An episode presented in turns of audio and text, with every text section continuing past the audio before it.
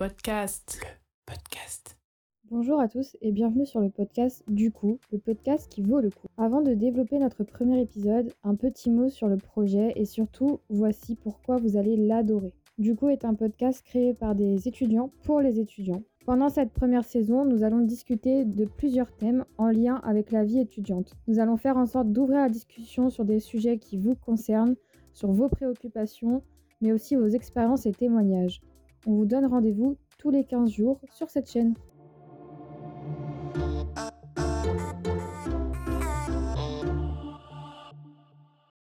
Aujourd'hui, nous avons autour de la table Gaï. Bonjour. Kenza. Bonjour. Et moi-même, Tiffany. Et le sujet de ce premier épisode est ce qu'on ne nous dit pas sur les études. Alors, nous avons la chance d'avoir avec nous Antonin Moulin. Antonin, je vous laisse vous présenter. Bonjour, donc euh, Antonin je suis conseiller d'orientation et d'insertion euh, à l'université de Versailles 50 ans en Yvelines. Et euh, moi et ainsi que mes collègues de l'OIP, on accompagne euh, tous les jours des étudiants qui se questionnent sur leur orientation. Ok, bah c'est parfait, c'est exactement ce dont on a besoin par rapport au sujet d'aujourd'hui. Donc du coup, moi ce qui me vient premier en tête euh, quand on parle d'un sujet comme celui-ci, c'est que euh, on a l'impression, on a l'idée préconçue qu'il faut qu'on ait euh, un chemin déjà tracé, une vision très claire de ce qu'on veut faire plus tard pour pouvoir s'engager dans des études supérieures moi personnellement, même avant le lycée, j'ai déjà changé, euh, je sais pas combien de fois de d'idées de métier euh, dans ma tête. Enfin, je suis passée de vétérinaire à euh, professeur des écoles à architecte d'intérieur pour au final faire de la gestion de projet. Euh, alors, j'avoue que c'est vrai qu'on a cette sorte de à savoir ce qu'on doit faire dès le plus jeune âge ça s'est pas mal ressenti parce que moi j'avais un plan précis de ce que j'allais faire de base. Donc école d'art pour un bac STD2A, puis euh, aller en architecture. Mais au final j'ai détesté ça. J'ai quitté l'école d'art dans laquelle j'étais inscrite. Donc euh, j'avais pas mon bac, j'étais perdue et je me suis rendu compte que c'est peut-être un peu trop prématuré de demander à des personnes de 14, 15 ans ce qu'ils allaient faire plus tard. Donc euh, je me pose la question, quel genre d'outils on a pour explorer les choix de formation supérieure et comment vraiment savoir euh, ce qu'on veut faire plus tard.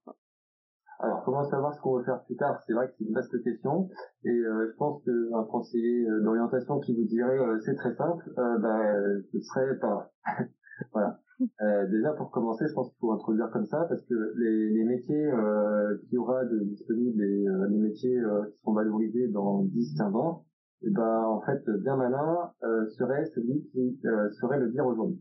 Donc à partir de ce moment-là, c'est vrai que l'orientation, ça devient un, un, un, chemin compliqué et, euh, et je pense qu'il faut que, accepter euh, qu'il y ait des ajustements euh, réguliers en fonction bah, euh, des changements sociaux et, et, s'il y a besoin en fait pour, pour la société. Et sinon, alors en termes d'outils qui peuvent être proposés euh, pour réfléchir euh, sur les choix de formation dans l'enseignement supérieur, euh, bah, nous, euh, au service qualité, on en propose euh, de nombreux, en fonction vraiment de, de, de, des besoins de chacun, notamment le stage, donc euh, le grand classique du stage, qui permet, bah, comme chacun le sait, d'être en activité dans une organisation, un métier, euh, voilà, voir un petit peu comment ça se passe dans l'entreprise, etc. Euh, on a également euh, la réorientation, c'est un métier à part entière, puisqu'il y a de plus en plus d'étudiants en cours de cursus même en début de cursus, qui euh, ne visualisaient pas exactement de, l'information euh, et euh, qui finalement se disent en fait c'était pas du tout ça que je voulais faire. Il y a également la césure qui est un outil justement pour amener un peu de variété dans ces expériences. Permet pendant un cursus de faire un, un break et de tester différentes initiatives. ça peut être des stages, ça, ça peut être aussi du moving, ça peut être un voyage, ça peut être un engagement bénévole, un service civique, enfin c'est très très varié. Ça permet vraiment de voilà de, Tout à fait Voilà, c'est ça. Bah déjà, euh, juste par rapport à ce que vous dites, même moi qui suis euh, en master 2, hein, je ressens que euh, que je suis pas encore forcément euh, sur le bon cursus. Enfin, J'en sais rien en fait, mais euh, je, je, je sais pas si je suis encore bien bien placée. Est-ce que bah par exemple moi je pourrais venir ces ateliers en tant que master c'est pas c'est pas c'est pas gênant quoi. Ah bah non pas du tout, du tout. En fait, on a vraiment tout type d'étudiants qui viennent nous voir. On a même des des, des personnes euh, qui sont pas encore étudiantes euh, qui viennent nous voir. Euh, donc euh, de, du licence de la licence au master en passant par les le but et les BTS. Enfin vraiment on est ouvert à tout le monde. Donc ça, c'est pas c'est pas un souci. Après, on a plusieurs types d'accompagnement euh, individuels. On a les accompagnements à la réorientation euh, que ma collègue Charlotte Batin euh, anime. Euh, et des accompagnements poursuite d'études que j'anime et qui sont plus orientés justement bah, peut-être pour, pour des profils comme les vôtres. Il s'agit de voir en, soit comment vous allez poursuivre des études ou vers quel métier vous allez pouvoir aller avec euh, avec votre bagage. Et donc dans ces causes d'accompagnement, en fait, euh, qu'est-ce qu'on fait? Ben euh, déjà on accueille, on écoute, on pose des questions ouvertes pour permettre à l'étudiante de réfléchir, approfondir sa réflexion, un peu comme un miroir en fait. Hein. On n'est pas là pour être dans le jugement, on est là plus pour pour renvoyer vers votre réflexion. et puis après, on a des petits tests en fait qui permettent de faire un bilan personnel euh, sur ses centres d'intérêt, sur euh, sa personnalité, et de mettre ces résultats-là euh, en adéquation avec euh, bah, des, des, métiers qui sont euh, classés en fonction des correspondances. Ça reste des choses assez indicatives et qu'il faut contextualiser avec le conseiller parce que bon, si vous voulez faire un métier et que finalement ça ressort pas dans les résultats, ça ne veut pas dire qu'il faut pas le faire. Hein. Il faut voir bah, beaucoup de paramètres, etc. Mais voilà, donc ça c'est aussi, ça fait partie de notre les outils de nos accompagnements. En fait, de ce que je comprends, tous ces accompagnements, euh, il y a beaucoup de d'éléments qui sont qui sont euh, qui se reposent en fait surtout sur la personnalité euh, et les envies du candidat, alors qu'on a on a souvent l'impression qu'on qu'on s'oriente par rapport à nos résultats scolaires en fait. Alors ça dépend effectivement, on a cette image parfois du, conseiller d'orientation qui sort sa boule de cristal, dans la boule de cristal il y a les il y a les bulletins de notes et qui vous dit ah plombier. Ah oui, plombier, bah là, oui, oui, plombier, euh, ça, ça se voit, c'est très clair, euh, plombier. bah, nous, on fait pas comme ça, hein. on n'a pas du tout cette culture-là à l'OIT, donc, euh, on est plutôt, alors à titre personnel, moi, je, je regarde pas du tout les notes, mais pas du tout, voilà. parce que, parce que ça me paraît pas pertinent, de, en fait, euh, de dire si la personne est adaptée euh, pour tel ou tel pour étude ou pour tel ou tel métier. Euh, par contre, je vais lui poser des questions pour l'aider à évaluer en fait par rapport à, à, ses possibilités. Donc en fait, l'idée c'est plus d'inciter à une auto-évaluation euh, que bah, d'évaluer et contrôler et mesurer. Donc c'est pas, enfin moi je considère que c'est pas, c'est pas mon rôle. Ah mais c'est intéressant ce que vous dites parce que c'est vrai que euh, si on suit seulement une note, c'est pas révélateur puisque euh, les notes elles dépendent de la motivation et de l'intérêt. Et si on s'oriente pas vers un truc qui nous plaît et pourtant on est quand même noté dessus, bah au final c'est pas, ça reflète pas du tout.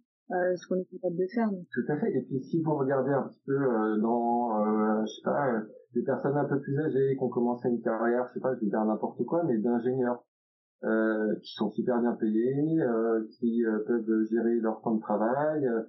et puis, bah, cinq ans après, ils disent, mais en fait, ce que je fais, bah, ça n'a pas trop de sens. En fait, ils ne sont jamais forcément interrogés sur ce qu'ils voulaient faire vraiment, et qui feraient rien. Ça, ça existe, hein, de plus en plus. Il y en a qui ont des très bonnes notes, qui choisissent quelque part la voie, on va dire, de l'excellence d'un point de vue de ce qui est valorisé socialement euh, et qui finalement en fait se rendent compte après quelques réflexions, euh, questionnements éthiques ou euh, personnels, euh, que ça leur correspond pas.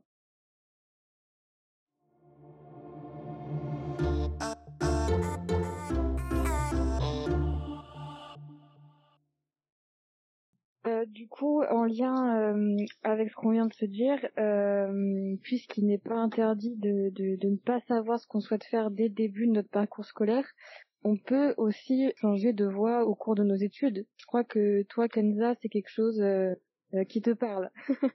ah bah ça carrément. Euh. Déjà en sortant du bac, j'étais j'étais un peu paumée, c'est pour ça que j'ai posé la question. Et, et même une fois que je suis, je suis sortie du bac, bah ce que j'ai fait, c'est que j'étais à la fac. D'abord en AES puis en éco, parce que je savais pas vraiment où je voulais aller, sachant que de base, je voulais même faire une école de commerce, mais j'ai vu les prix, je me suis dit que c'est pas fait pour moi. Euh, puis après, j'ai fait du commerce international. Enfin, maintenant, je suis en management. Et bah ça, ça, je l'ai fait parce que je voulais garder tout le temps l'idée que euh, que ce soit euh, général, parce que je savais pas forcément où je voulais aller. Et aujourd'hui, euh, sans besoin de me spécialiser. donc, euh, donc ouais, on peut le voir un peu comme un piège. Oui, tu t'es dit que si tu te spécialisais euh, directement, t'allais, euh, t'allais être bloqué euh, au fil. C'est ça. C'est ça. C'est ça. Je voulais pas me fermer des portes et au final, bah, j'ai l'impression qu'il y en a trop d'ouvertes et que je sais pas forcément euh, vers quoi me tourner. Quoi. Ouais, c'est c'est la grande idée de l'enseignement supérieur que avec un savoir général, on peut euh, on peut tout faire et tout. Mais à un moment donné, il faut quand même effectivement se spécialiser. Et après, c'est pas parce qu'on se spécialise qu'on peut pas changer de spécialité. Euh, voilà, il y a après il y a la formation continue. Hein, une fois que vous aurez fini avec euh, l'université, que vous aurez commencé à travailler, euh, il y a ce qu'on appelle la formation continue, où il y a également des dispositifs hein, euh, qui sont réglementés, qui permettent de, de, continuer à se former tout au long de sa vie, même de faire des transitions professionnelles. Euh, donc c'est pas forcément évident tout le temps selon les positions qu'on occupe, les contraintes de vie, etc. Mais c'est des possibilités qui existent et voilà donc c'est pas non plus euh, on peut, on peut, euh, voilà, on peut évoluer, changer quoi. Ça c'est, possible. Et justement, bah, c'est quoi les ces passerelles, ouais, qu'on peut utiliser euh, pour pour changer de voie pendant pendant une année, par exemple.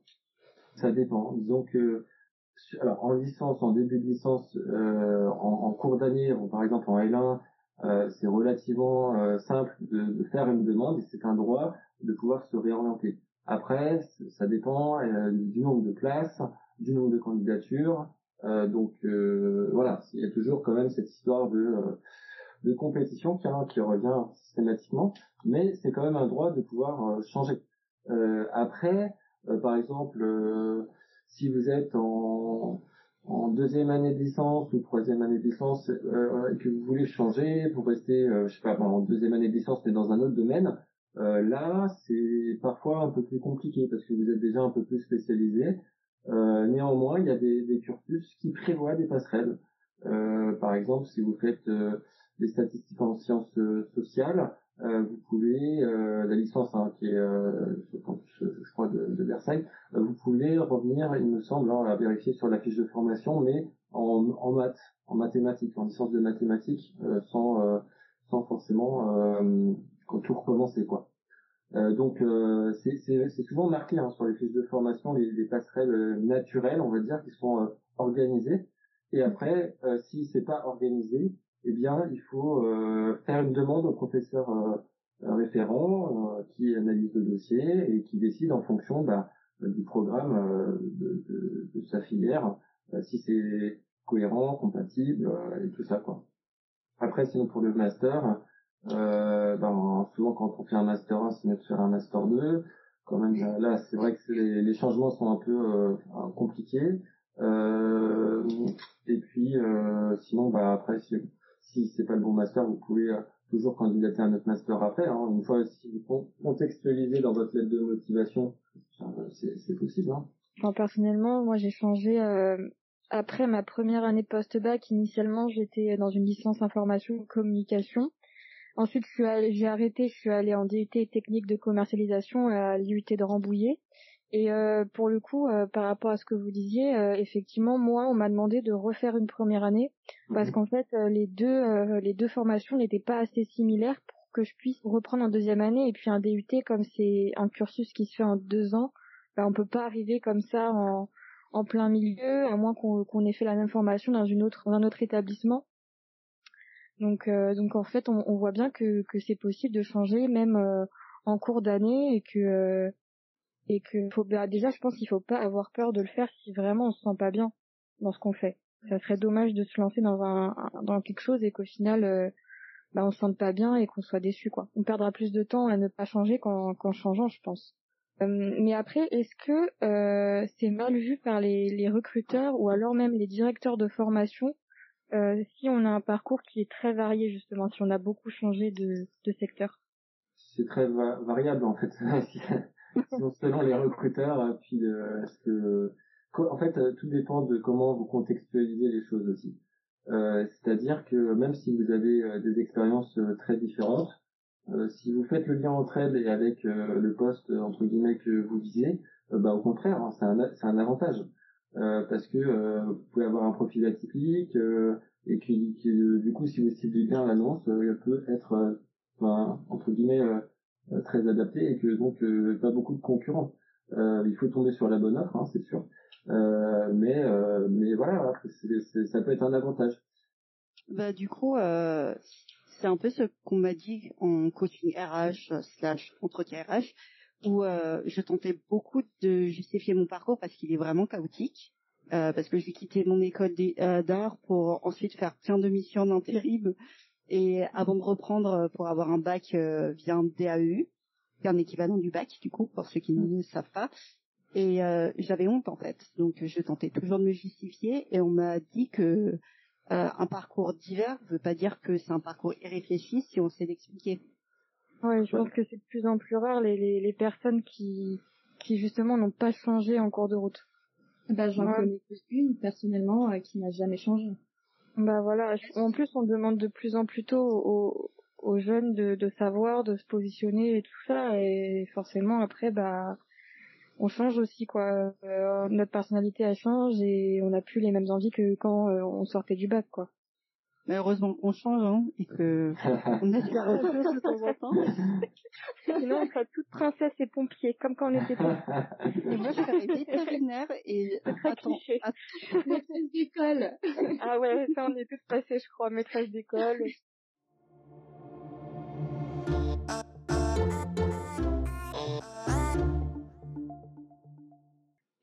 Un troisième point, euh, toujours euh, sur le thème de ce qu'on ne nous dit pas sur les études.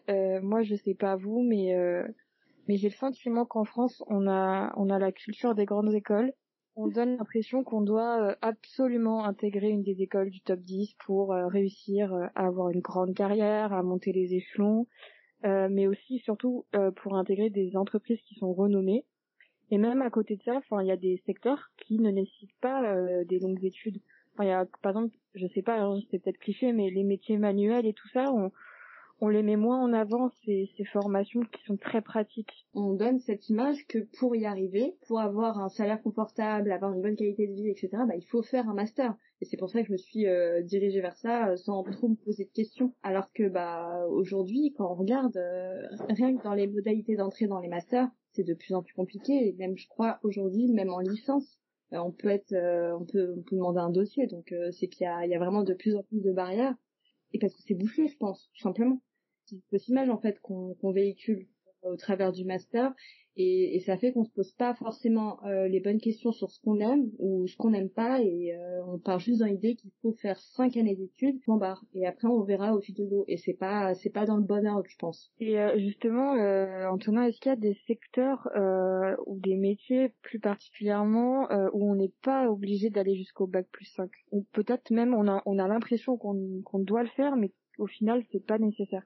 Oui oui bien sûr. En fait c'est vrai que bah, vous avez vous l'avez bien dit, hein, euh, ce mythe euh, du bac plus 5 qui, euh, qui est l'aboutissement des études, c'est quelque chose qui est véhiculé depuis depuis le plus jeune âge entre guillemets, de, enfin pour nos générations. Enfin, je m'inclus dedans parce que c'était aussi le discours que que j'avais. néanmoins, c'est vrai que bah, par exemple, si vous voulez travailler dans la fonction publique, si vous voulez le, grade A s'arrête donc le plus haut s'arrête à la licence. Donc en soi, si vous voulez, je vais revenir avec mon marché du travail euh, à un moment donné, si euh, il y a une course au diplôme, il y a la certification qui existe, qui est une réalité tout de même, euh, parce que euh, par exemple, si vous visez un métier, un poste, et puis y a, vous avez une licence et puis quelqu'un d'autre a un master, et eh ben c'est possible que vous fassiez passer donc quoi. Donc donc à la fois mythe c'est mythe et réalité parce que du coup ça dépend en fait de vos objectifs. Après l'université telle qu'elle a été conçue euh, on va dire, euh, je sais pas si on peut dire au démarrage, mais en tout cas dans l'idée générale de l'université, c'était d'abord de, diffuser des savoirs euh, et que euh, les citoyens puissent se former pour avoir une réflexion générale sur les choses qui, euh, leur permettre d'être des citoyens éclairés. donc après, là, on est dans une, une, autre optique de plus en plus, on est plus sur un modèle où l'université est un outil pour former vers le professionnel et développer des compétences ce qui est intéressant aussi parce que du coup ça, change la, démarche d'apprentissage de plus en plus. C'est, super intéressant cette euh, cette euh, image, enfin cette euh, conception qu'il y avait de l'université avant. C'est pas, enfin parce qu'aujourd'hui on en est vraiment loin. Euh, depuis aujourd'hui c'est plus du tout ça. On a on avait les, les écoles de commerce, on a les, euh, les universités, etc. Et donc euh, donc ça a rien à voir avec euh, ce qu'on voit aujourd'hui. Ouais. Mais par exemple, disons qu'une personne hésite entre le fait de faire une école privée ou une université. qu'est-ce qui peut déterminer ça, le choix entre ces deux ces deux cursus? Euh, Le prix, par exemple. c'est un détail, c'est un détail. Comme, comme, ça a été très justement dit, bah après c'est vrai que bah, une école c'est souvent l'université c'est ouvert au plus grand nombre. Euh, une école privée, souvent, c'est, euh, et je pense aux écoles de commerce notamment, c'est euh, c'est des écoles qui servent à la reproduction sociale euh, de classe en fait. Euh, donc en soi, ça dépend du mode de vie que vous voulez, auquel vous aspirez. Ça dépend de votre vision du monde. après, tout ce qui est accessible en école de commerce est accessible à l'université en fin d'études. Vous pouvez accéder à tous les métiers qui sont disponibles pour les écoles de commerce. Donc en fait, c'est pas à ce niveau-là, c'est pas un enjeu. C'est plutôt le, la sélection et le réseau, en fait, l'enjeu des écoles de commerce. Je crois, je crois que toi, Gaï, t'as as été en, en école privée, non? Euh, oui, j'étais en école de commerce. Je fais partie. Euh, je suis coupable d'avoir choisi une école pour son prestige. Mais non, faut pas dire ça. parce pas que euh, parce que je me suis je me suis dit que ça allait ouvrir plus de portes. Mais euh, maintenant, avec du recul, je me dis que peut-être pas parce que ça m'a donné certaines opportunités. Donc, euh, étudier par exemple en Chine, aux États-Unis à moindre coût parce qu'ils avaient des partenariats internationaux, tout ça. Mais au final, est-ce que j'en avais vraiment besoin? Pas forcément. Surtout que derrière, on n'a pas forcément euh, la garantie d'emploi non plus, quoi. J'ai fait du coup un bachelor là-bas, donc trois ans. Et certains de mes anciens camarades, maintenant, ils font quelque chose qui n'ont vraiment rien à voir avec le commerce. Donc bon, Est-ce que j'avais vraiment besoin d'avoir un emprunt étudiant si conséquent Je pense pas. Et voilà. Mais c'est pour ça que je suis passée en université après. bah oui, c'est vrai qu'on a tendance à nous pousser vers des, écoles privées renommées et à nous dire que c'est la voie royale pour réussir. Enfin, ça, c'est des choses que j'ai déjà entendues. Après, personnellement, euh, moi, j'ai fait la totalité de mon parcours universitaire, enfin, du coup, en études supérieures euh, à l'université de Saint-Quentin en Yvelines. Et moi, euh, enfin personnellement, je suis très satisfaite de mon parcours. Euh, j'ai vraiment l'impression que que bah on m'a permis d'avoir un parcours de qualité, que en fait j'ai toutes les armes nécessaires pour pouvoir débuter une carrière professionnelle et notamment en ayant fait de l'alternance pendant cinq ans.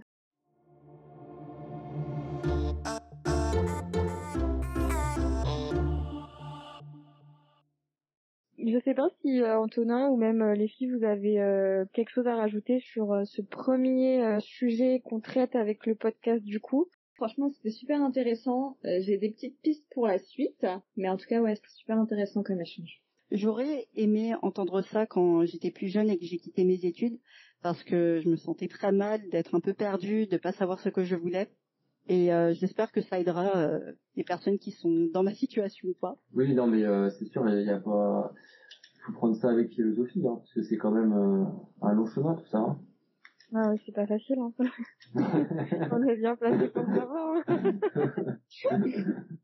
Du coup, Antonin, où est-ce qu'on peut vous retrouver euh, si euh, si on a besoin de vous contacter Alors, bah, c'est assez simple. Hein. Nous, on est euh, à la maison d'étudiants à Lyoncourt, sur le campus de Lyoncourt, au deuxième étage. Donc, on est ouvert du lundi au jeudi sur les heures classiques, on va dire. Euh, et euh, vous pouvez également nous retrouver sur le site internet euh, de, de l'UVSQ, sur la sur la partie orientation, sur laquelle vous avez nos, contacts et tous les dispositifs qu'on propose. Hein. Donc voilà, si vous voulez participer à un atelier, avoir un rendez-vous pour un accompagnement personnalisé et consulter notre fonds documentaire, vous pouvez aller sur le site internet ou venir nous voir directement.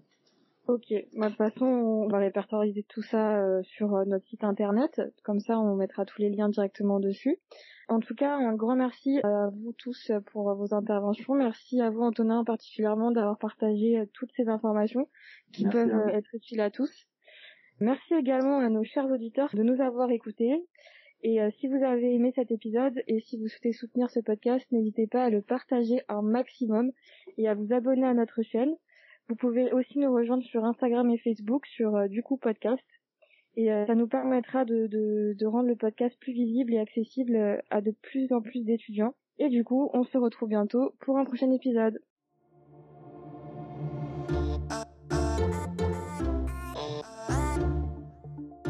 Du coup, le podcast.